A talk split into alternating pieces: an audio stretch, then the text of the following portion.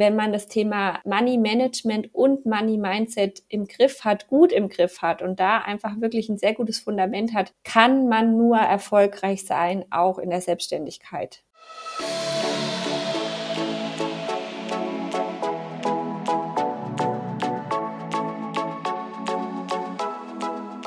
Herzlich willkommen im Sparhelden Podcast. Der Podcast für junge Menschen, die in die Themen Sparen, Vermögensaufbau und Altersvorsorge einsteigen wollen. Mein Name ist Saskia Drewicke, ich bin deine Finanzexpertin und in diesem Podcast zeige ich dir, wie du deinen individuellen Sparstil findest und eigenständig Vermögen für deine Lebensziele aufbaust.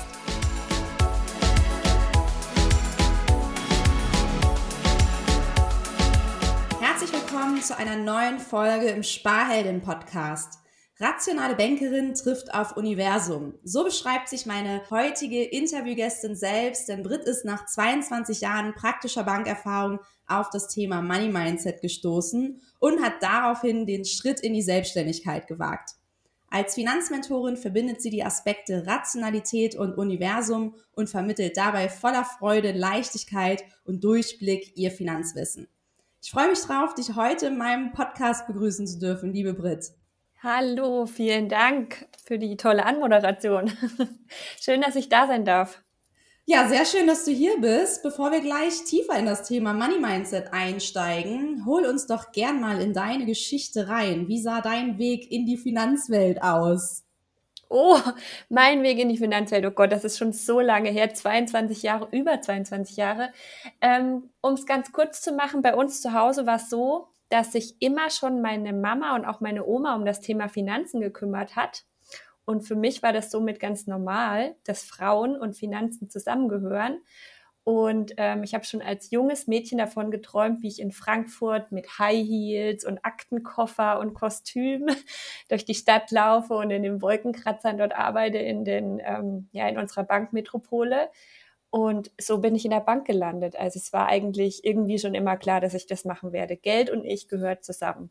Sehr cool. Also ich glaube, da geht's dir ähm, anders als vielen anderen Frauen, würde ich sagen. Mhm. Es ist super cool, dass das Thema ähm, durch deine Mama und deine Oma so positiv geprägt wurde in der Familie. Das äh, ist schon mal ein großer ähm, Vorsprung. Und äh, ja, also die Vision äh, mit Heils schön in den Skyscraper in Frankfurt äh, dann äh, auch mit nach oben mit dem Lift den obersten Stock in die Vorstandsetage fahren zu dürfen. Finde ich gut. Ich konnte mich auch immer sehr gut ähm, mit äh, ja, dem Bankerbild identifizieren. Ich muss sagen, ich habe früher auch sehr gerne in der Bank gearbeitet. Auch wenn heutzutage der Ruf ja nicht mehr ganz der ist, der mal war. Das stimmt, ja. Also ich habe es auch super gerne gemacht. Ich habe ganz klassischen Weg in der Sparkasse eingeschlagen. Ich bin auch, ich sage auch immer, ich bin Sparkassenkind. Also ich halte der Sparkasse auch nach wie vor die Treue und habe es auch mega gerne gemacht. Aber irgendwann hatte ich so meine Ziele auch erreicht. Ich war in Frankfurt. Ich habe auch so diesen Lifestyle gehabt, diesen Banker-Lifestyle und natürlich auch die, ich sag mal, negativen Aspekte, dass man einfach unglaublich viel leisten muss und unglaublich viel arbeiten darf.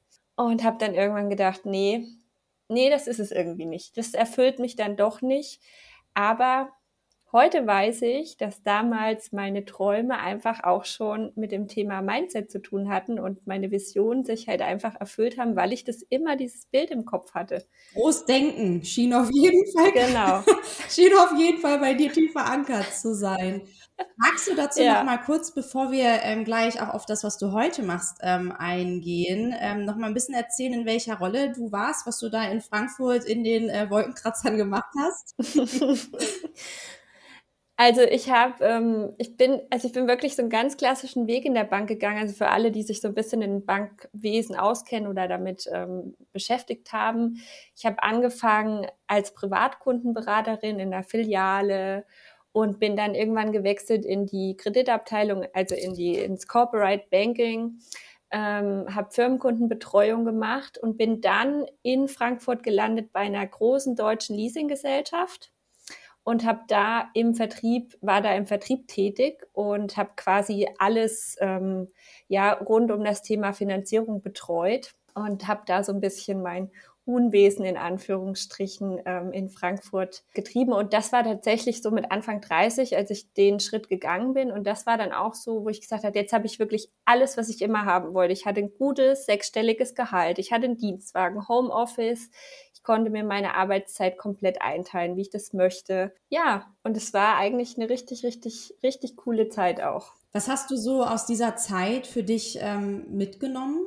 Also ich habe aus der Zeit für mich mitgenommen, also das Thema Finanzen, dass mir das immer, immer wieder Freude gemacht hat, auch in den verschiedenen Aspekten. Ich habe zwischendurch auch in verschiedenen Projekten gearbeitet und habe so dieses Thema Finanzen wirklich von der Privatkundenseite beleuchtet, Anlageseiten ähm, und dann halt auch die Finanzierungsseite. Was brauchen Unternehmer auch? An welchen Kennzahlen können sie sich messen?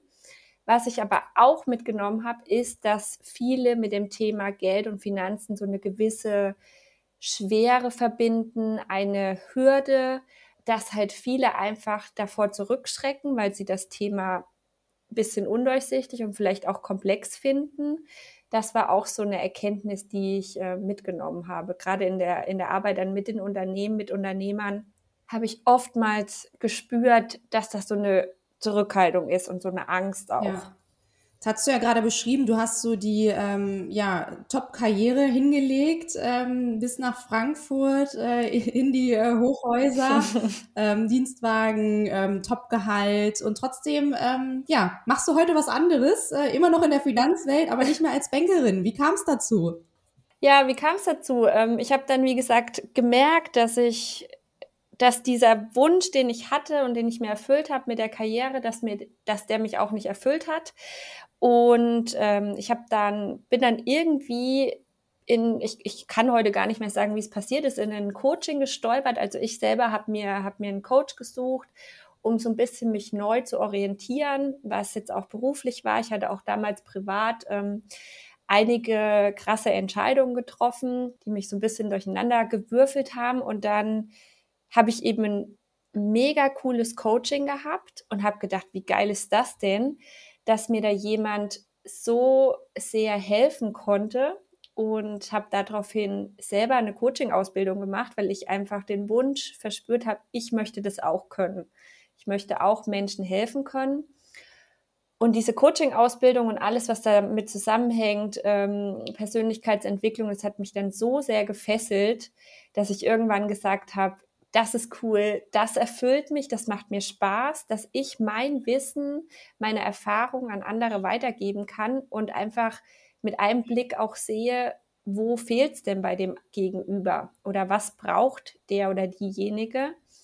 Und dann habe ich es erst ein bisschen nebenberuflich gemacht und irgendwann habe ich gesagt, nein, ganz oder gar nicht und habe mich dann entschieden, meinen Job zu kündigen und mich halt 100% selbstständig zu machen. Ja, voll cool. Ich finde, es geht ja ganz vielen so. Auch ich ähm, ja, entdecke mich da wieder, ähm, dass ja, man einen erfolgreichen ähm, Job hatte, Karriere gemacht hat, eben in der Bank oder in einem großen Konzern, aber irgendwann dann doch feststellt auf dem Weg, ja, das Wahre ist es nicht, so richtig die Erfüllung ähm, ist es nicht. Genau. Wie ähm, definierst du für dich denn ähm, Erfolg? Weil das ist ja so die klassische ähm, Definition von Erfolg, die Karriereleiter erklimmen, immer höher aufsteigen, Führungsverantwortung übernehmen, mehr Gehalt und genau. ja, dann gibt es eben so Menschen, komische Menschen wie dich und mich, die, wenn sie alles haben, daran denken, hm, aber irgendwie habe ich es mir doch anders vorgestellt.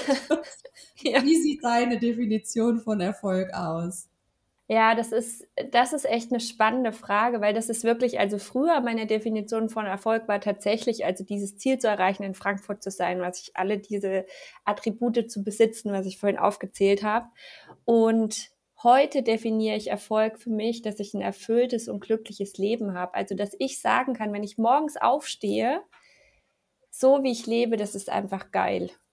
Das ist für mich Erfolg. Und das hatte ich gerade zum Ende hin in der Bank einfach nicht mehr, weil da war es einfach so, dass ich morgens wach geworden bin und habe mir gedacht, ganz ehrlich, ich habe einfach keine Lust, für irgendjemanden jetzt was zu tun, was mir eigentlich überhaupt gar keine Freude bereitet. Und da war dann irgendwie so das Thema, sag ich mal, Gehalt und Angestelltenverhältnis für mich eher eine Last als, als ein Erfolg. Und das konnte ich aber auch erst durch dieses Coaching erfahren, durch die Persönlichkeitsentwicklung ähm, und halt auch wirklich durch das Thema, dass ich mein Mindset nochmal anders getrimmt habe, also weg von dem klassischen Angestellten hin zu, ähm, ja, das, was schon immer in mir geschlummert hat. Ich bin einfach so ein Freidenker und so ein Freigeist und mein größtes, ähm, mein größter Wert ist einfach Freiheit und selbstbestimmt Leben. Ja. Und das habe ich mir halt lange Zeit nicht, das habe ich lange Zeit einfach unterdrückt, weil ich so diesen klassischen Weg halt gegangen bin. Ich bin aufgewachsen auf einem Dorf, meine Eltern, sag ich mal, normale ähm, Angestellte und ich habe halt mit in die Wiege gelegt bekommen, dass ich arbeiten muss, dass ich schwer und viel arbeiten muss, um Geld zu verdienen. Das war so meine Prägung. Ich habe auch unglaublich viel immer nebenberuflich noch irgendwie studiert oder Ausbildung gemacht, weil ich immer so das Mindset hatte, ich muss ganz, ganz viel tun, ganz viel leisten, um viel Geld zu verdienen, um wert, um was wert zu sein auch. Mhm. Und das war mein mein Erfolgskredo und das habe ich komplett über den Haufen geworfen. Was war da so dein ähm, Game Changer, dass du ähm, eben ja aus diesem sicheren ähm, Umfeld, ähm, wahrscheinlich mit einem unbefristeten Vertrag, eben ein gut bezahlter Job, alles abgesichert, ja. Ähm, hin eben dann deinen eigenen Wert ähm, der Freiheit, den auszuleben, den rauskommen zu lassen? Ich kann gar nicht sagen, ob es jetzt einen wirklichen Gamechanger gab. Es war so, also was, was für mich richtig eine krasse Erfahrung war, war die Corona-Zeit, wo ich so aus meinem 60-Stunden-Job immer unterwegs, immer mit meinem Köfferchen irgendwie durch Deutschland gechattet, ähm, so nach Hause auf mein Sofa quasi katapultiert wurde und musste dann daheim sein. Und dann habe ich erst mal gemerkt, wie krass mich dieser Job ausgebrannt hat, also wie erschöpft ich war.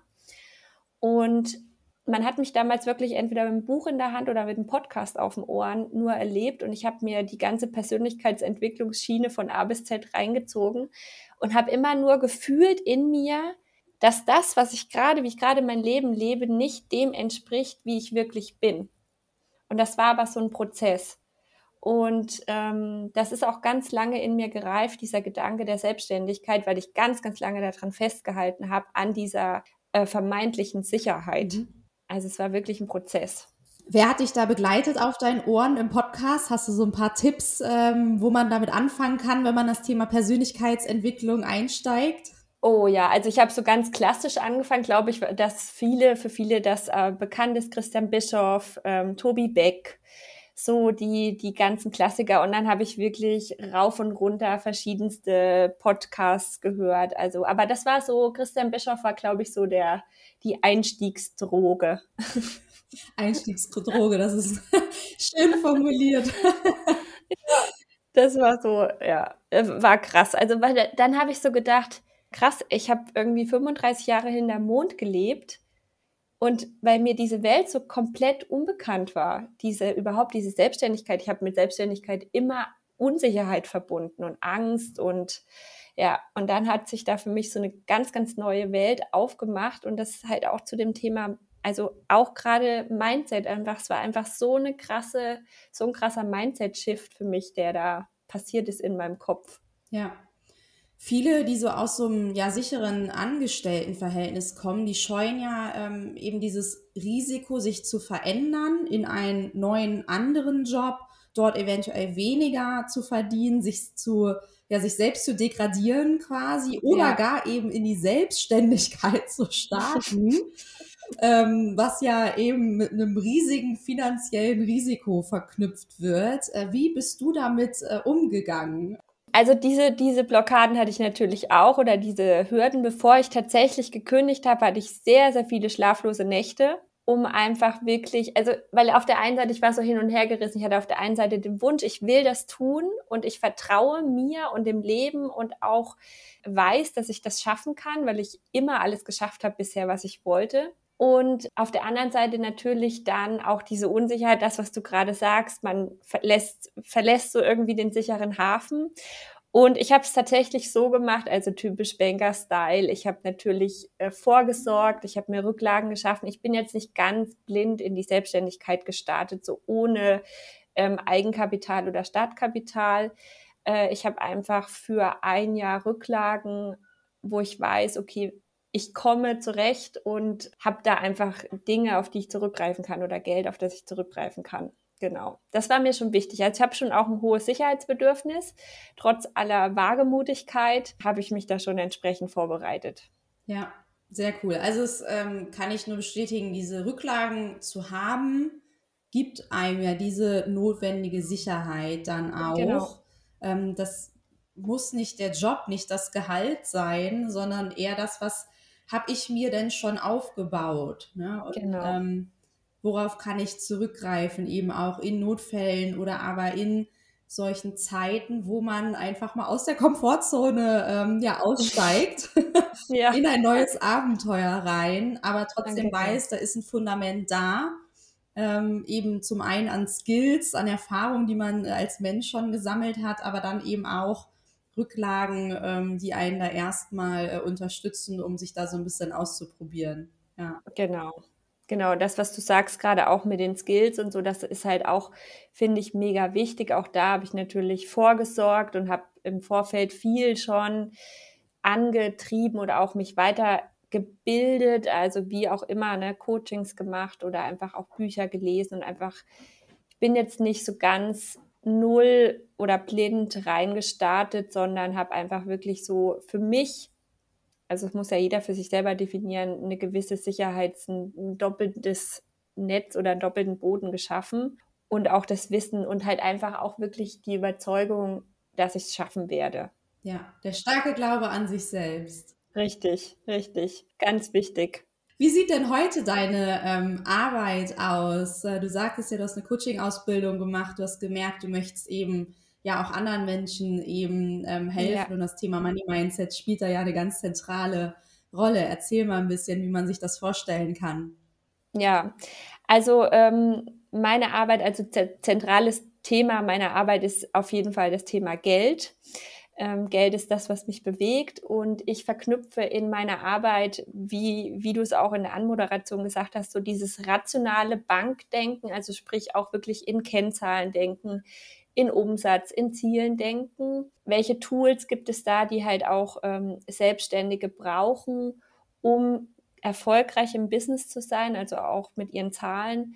Das verknüpfe ich wirklich auch mit dem Thema Universum, Mindset, ähm, einfach dieser Glaube an sich und weil ich einfach sage, wenn man das Thema Money Management und Money Mindset im Griff hat, gut im Griff hat und da einfach wirklich ein sehr gutes Fundament hat, kann man nur erfolgreich sein, auch in der Selbstständigkeit. Das ist halt eine wichtige Kenngröße, eine wichtige Basis neben Skills für das Business, dass man die Zahlen einfach im Blick haben muss und dafür eine gewisse Basis braucht. Das ist auch vielleicht hier und da mal ein bisschen trocken, ja, weil man sich einfach mit Kennzahlen auseinandersetzen muss. Aber auch das Thema Money Mindset einfach. Ähm, und da habe ich gemerkt, und das war wirklich so der Punkt, wo ich gedacht habe, hoppala, ich bin ja wirklich von Haus aus mit einem sehr guten Money Mindset ausgestattet worden, dass es halt gerade bei ganz vielen Frauen an diesem Thema hängt, dass die einfach vom Money Mindset her sehr ja sehr schwach aufgestellt sind und da ganz viel Entwicklungspotenzial ist. Und dass sie sich ganz oft selber im Weg stehen, dass es tolle Frauen, tolle Unternehmerinnen sind mit tollen Ideen, die aber einfach vom Money Mindset her so schlecht aufgestellt sind, dass einfach das, was sie tun, überhaupt gar nicht erfolgreich sein kann, weil sie zu niedrige Preise verlangen, weil sie vielleicht alles kostenfrei rausgeben, weil sie nicht ihren eigenen Wert erkennen oder den Wert ihrer Dienstleistung. Und da ist es quasi meine Arbeit anzupacken und diesen Frauen zu helfen, ihren eigenen Wert, den Wert ihres Unternehmens, ihrer Dienstleistung zu erkennen, das dann gut zu managen und ihr Money-Mindset einfach aufzupolieren. Ja, also so einmal, was du gerade ansprichst, so den eigenen Wert zu erkennen mhm. und dann entsprechend auch ähm, Preise zu verlangen. Was sind ähm, weitere Blockaden, die du ähm, da feststellst? ja, oftmals sind halt einfach auch emotionale Blockaden, die mit dem Thema Geld verknüpft sind, weil man vielleicht in der Kindheit irgendwie äh, das Thema Geld im Elternhaushalt schwierig war oder es wurde teilweise gar nicht über Geld geredet. Das bekomme ich auch ganz häufig mit. Viele haben so auch das Thema, ähm, was ich auch hatte und deswegen sehr gut nachvollziehen kann, dass man immer sehr, sehr viel und sehr, sehr schwer arbeiten muss, um Geld zu verdienen. Das ist auch eine ganz, ganz große Blockade oder Hürde, die, die ich halt einfach in meinen Coachings ähm, auflöse. Das sind so die wichtigsten eigentlich oder die häufigsten, die stärksten Treiber. Also dass halt einfach eine, eine blöde Geldgeschichte da ist, aus der Kindheit vom Elternhaus übernommen. Vielleicht auch, was ich auch hin und wieder habe, dass in der Regel der Papa schon mal selbstständig war, ist in die Insolvenz gegangen. Also sowas halt auch, so diese Themen, die halt einfach so echt blockieren, wo es halt eine gewisse Überarbeitung des Money Mindsets auch braucht, in Verbindung dann einfach mit den Tools auch, die die Coaches an die Hand bekommen, um einfach zu sehen, auch was sie tun, wie sich ihre Zahlen entwickeln und da halt einfach ein, ein gutes Gefühl auch zu haben. Hast du da ein paar Tipps, ähm, ja, wenn man jetzt für sich feststellt, man hat da so die ein oder andere ähm, Blockade und ähm, hat das Gefühl, man verdient nicht das, ähm, was man eigentlich verdienen könnte, wie man da vorgeht, um das für sich aufzulösen? Ja, also ich sag mal, das ist jetzt so pauschal schwierig zu sagen das Wichtigste oder das Beste ist schon mal, wenn man überhaupt erkennt, äh, irgendwie, irgendwie ist das komisch. Irgendwie fühlt sich merkwürdig an. Ich verdiene nicht so viel. Ich, ich arbeite den ganzen Tag. Ich rödel ganz viel. Ich weiß auch ganz viel, aber es kommt nichts bei rum. Und wenn man dann einfach schon mal drauf schaut und sagt, okay, vielleicht könnte es am Money Mindset, Money Management liegen, weil viele denken dann, ich muss noch mehr Ausbildung machen, ich muss noch mehr arbeiten. Und denken überhaupt nicht drüber nach, dass das Money Mindset ein Problem sein könnte. Also das ist schon mal so der erste Schritt, überhaupt mal in die Richtung zu denken. Und das Beste, was man machen kann, ist sich einfach mal die Frage zu stellen oder wenn die Eltern auch noch da sind, mal die Frage zu stellen, was ist Geld für euch? Ja, also einfach mal Mama, Papa fragen, Geld bedeutet für dich was? Und dann einfach mal zuhören, was die Eltern sagen oder auch die Oma. Ähm, und dann hört man so viele krasse Glaubenssätze raus, die die Eltern einfach haben, die man unbewusst übernommen hat. Und dann kann man schon mal abgleichen, ist es eine Geschichte, die ich heute auch noch glauben möchte oder möchte ich was anderes glauben? Also das ist schon mal eine ganz, ganz coole Möglichkeit, einfach mal das Umfeld, am besten die Eltern zu fragen, was Geld für sie bedeutet. Das finde ich ein cooler Tipp, ähm, da tatsächlich mal so ein bisschen in die Forschung einzusteigen. Wie, was hat denn so meine eigene Geldgeschichte geprägt und was äh, erzählen die Eltern? Also ich habe immer im Kopf, äh, meine Mama, die hat früher im Supermarkt immer gesagt, Fruchtzweige gibt's nicht, ja, die sind genau. zu teuer. ja, das ist so. Oder meine Oma hat immer gesagt, spare in der Zeit, dann hast du in der Not. Das ist ja erstmal nicht mhm. verkehrt. Ja, also Vorsorgen, da bin ich auch ein großer Freund von. Das ist auch in meinen Coachings immer ein Thema, so ein, so ein gewisses, ähm, ja, eine Vorsorge zu haben, ähm, ein Geldmagnetenkonto zu haben. Aber dieser, dieser Satz, den sie immer zu mir gesagt hat, hat bei mir letztlich bewirkt, dass ich so ein richtiger ähm, Archetyp Sparer geworden bin und dass ich so krass mich auch kasteit habe mit Ausgaben eine Zeit lang, dass ich ganz, ganz sehr auf meine Ausgaben geachtet habe und also in einem ungesunden Maße. Ja, und das sind zum Beispiel halt einfach auch so Glaubenssätze, wo man echt hinschauen muss, dienen mir die noch, weil ich einfach eine gewisse Summe wirklich zurücklege oder sind die schon eher krankhaft in Anführungsstrichen, dass ich mich da schon selber irgendwie zu sehr kasteie. Und das gibt es natürlich auch in die andere Richtung. Dass es Menschen gibt, die einfach von zu Hause aus mitbekommen haben, unbewusst das Geld auf dem Konto liegen zu haben schlecht ist, dass das einfach weg muss, so schnell wie möglich. Ja, also ich habe auch schon Kundinnen gehabt, die konnten es einfach nicht ertragen, dass sie Geld auf dem Konto haben. Ja, also das die andere Seite, das Geld zu halten. Genau, mhm. genau. Und das ist natürlich alles auf einer unbewussten Ebene. Das merken wir in dem ersten Moment gar nicht. Aber ein Tipp ist halt wirklich einfach mal aufs Konto zu schauen, wie sind die Kontobewegungen, wie sind die Eingänge, ähm, wie sind die Ausgaben und da mal ganz wirklich rational ranzugehen und zu sagen, ist es in einem gesunden Verhältnis oder nicht? Finde ich sehr spannend, ähm, was du erzählst. Das erlebe ich auch in der Zusammenarbeit mit meinen ähm, Kunden ähm, häufig. Stärker die Seite, dass sehr stark gespart wird, mhm. dass ähm, die Ausgaben auch im Verhält also verhältnismäßig sein müssen. Ja. Und ähm, ab dem Moment, wo man die als unverhältnismäßig erachtet, ähm, dass man sich das dann auch nicht mehr leisten möchte. Und mhm. da finde ich, ist schon mal eine ganz spannende Frage. Findet man jetzt selbst tatsächlich, dass das unverhältnismäßig ist? Oder kommt das eben noch von der Prägung von den Eltern, die damals gesagt haben, nee, also das können wir uns nicht leisten, das ist zu teuer, ähm, da genau. hört es auf.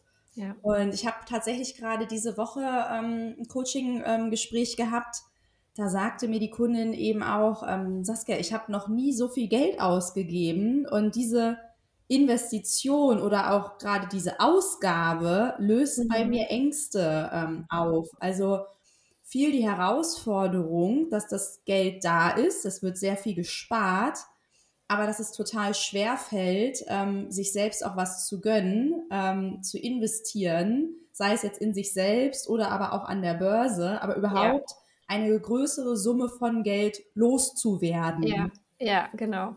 Was rätst du ähm, ja, Frauen, die äh, mit solch einer Haltung äh, auf dich zukommen? Wie kann man da ähm, für Erleichterung sorgen an der Stelle?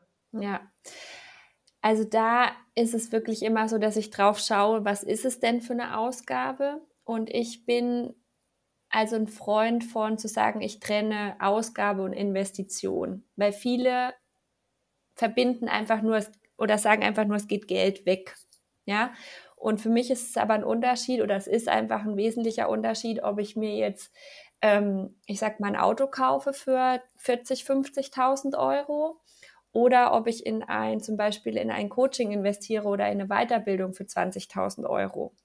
Weil das Auto ist ein Konsumgut und da ist das Geld tatsächlich weg. Und bei der Investition in mich selber, in meine Entwicklung, erlange ich ja neue Erkenntnisse, aus denen ich wiederum Geld schöpfen kann. Und das ist schon mal die erste Sache, die ich mit meinen Kundinnen, sag ich mal, angehe, dass die einfach erkennen, ist es eine Konsumausgabe oder ist es eine Investition? Und wenn man das schon mal im Kopf aufgelöst hat, fällt so die Investition in sich selber, in das Unternehmen selber schon mal einfacher. Und ähm, dann bin ich aber auch kein Freund davon zu sagen, nee, Konsumausgaben auf gar keinen Fall. Also wie du schon sagst, man darf sich ja auch mal was gönnen. Und da gibt es halt Kundinnen, die sagen, okay, wir wollen so ein, wir machen uns ein Budget, wo wir halt monatlich was einzahlen oder einen monatlichen festen Betrag haben, um mir halt einfach mal schöne Sachen zu leisten. Oder es gibt einfach welche, die sagen, ich habe im Kopf für mich so, eine, so einen gewissen Richtwert. Also es kommt immer ganz drauf an. Wichtig ist, und das ist auch was, was ich immer mit auf den Weg gebe, dass man einfach so seine Einnahmen und die Ausgaben immer im Blick hat, dass man irgendwie ähm, ja eine Statistik darüber führt, eine Einnahmen-Ausgaben-Statistik, um den Überblick nicht zu verlieren, weil das ist halt das häufigste Problem, dass viele die Augen zumachen. Sie haben so im Gefühl, ich gebe zu viel Geld aus ähm, und schließen dann die Augen und hauen noch mehr Geld raus, so irgendwie aus, einer, aus einem Reflex einfach. Und da sage ich immer, das Allerwichtigste ist Basis. Du musst wissen, was kommt rein, was geht raus und ähm, was ist auch dein generelles Vermögen, ja, um dann erstmal festzustellen, die meisten stellen dann fest, hey, ich habe ja Geld. Ja, weil das ist halt auch, wenn man sich mal hinsetzt und das aufschreibt und sich mal eine Excel-Liste oder irgendwie eine Übersicht macht, stellt man dann doch fest, dass halt einfach Vermögen da ist. Und das ist natürlich auch schon wieder wertvoll fürs, für den eigenen Wert. Spannender Punkt. Das erlebe ich auch häufig, wenn wir mal so eine Vermögensinventur machen, was ich mhm. in der mhm. Regel mit all meinen Kundinnen am Anfang der Zusammenarbeit äh, einmal aufstelle, dass äh, dann häufig äh, teilweise auch äh, eine Überraschung kommt. Uch, da ist ja doch schon auch einiges äh, da, mhm. was sich so angesammelt hat. Das ist vielen gar nicht ähm, bewusst. Ähm, ich glaube, wir beide als Bankerinnen kennen das nicht. Also für mich war es früher völlig normal, jeden Tag aufs Konto zu gucken. Mache ja. ich heute nicht mehr, aber doch mehrmals pro Woche auf jeden Fall. Und wenn man mich jetzt fragen würde, dann könnte ich auch auf jeden Fall grob, nicht auf den Cent genau, aber schon in etwa sagen, ähm, wie meine Kontostände aussehen auf den einzelnen Konten. Ja. Und ähm, auch das würde ich jedem tatsächlich raten, tatsächlich eben so ein ja, Weekly Check-up zu machen mit seinem Kontostand, da mal drauf zu gucken und da einfach ein Gefühl ähm, für die eigenen ähm, Finanzen auch zu bekommen und einen Zugang, genau. einfach eine Verbindung zu haben ne? und eben nicht dieses Weggucken und einfach auf ähm, ja, Däubel komm raus, das Geld auszugeben. Da sind wir dann nämlich auch wieder beim Thema ähm, Budgetieren das ist auch ein wichtiger Schritt auf dem Weg eben, ja, um erfolgreich Vermögen aufzubauen. Ja, definitiv. Sehr schön. Ich stelle meinen äh, Podcast-Gästen immer zum Ende hin drei Fragen. Die würde ich natürlich auch gerne dir stellen. Bist du bereit? Ja, sehr gerne. Geld ist für dich was? Freude. Reich sein bedeutet für dich? Freiheit. Wenn Geld keine Rolle spielen würde, würde ich. Oh weh. ähm, dann würde ich einfach um die Welt reisen, mich treiben lassen und jeden Tag neu entscheiden, wo ich heute sein möchte. Das klingt sehr schön. Die Weltreise ist äh, häufig genannt bei dieser Frage. Glaube ich. Ich bin auch mit dabei. Ja, herzlichen Dank, liebe Britt, dass du ähm, heute mal ein bisschen deine Perspektive hier ähm, geteilt hast, ähm, was das Thema Auflösen von Blockaden angeht oder überhaupt erstmal diese herauszufinden, an seinem Money Mindset zu arbeiten. Wenn man mehr Infos ähm, über dich und deine Arbeit ähm, finden möchte, wo schaut man da am besten? Ja, dann am besten ähm, auf meinem Instagram-Kanal, der ist im Moment am aktuellsten auf ähm, brit.ortlab mit Doppel-P am Ende findet ihr mich auf Insta, wo es auch ganz aktuell die Infos gibt, äh, dass ich die Hypnose mit in die ähm, Coachings einbeziehe, um das Unterbewusstsein einfach noch mehr zu pushen. Die Webseite ist im Moment in Überarbeitung, die ist nicht so ganz aktuell, aber auf Insta sind immer die aktuellsten Infos, wo ich auch täglich ähm, ja, zu sehen bin und einfach mit der Community in Kontakt bin. Alles klar, dann äh, verlinke ich auf jeden Fall deinen Instagram-Kanal auch mit in die Show Notes. Und dann, ähm, ja, wenn du mehr darüber erfahren möchtest, auch gerade mal ein spannender Hinweis, das Thema Coaching mit Hypnose zu verbinden, finde ich auch einen sehr spannenden Ansatz. Dann äh, schaut da auf jeden Fall mal bei der lieben Brit ähm, rein. Und ähm, ja, wenn dir die Folge gefallen hat, und du glaubst, dass sie auch für jemand anderes in deinem Umfeld spannend sein könnte, dann noch so einen kleinen ähm, Money Mindset Upgrade vertragen könnte, dann empfehle den Sparhelden Podcast gerne weiter.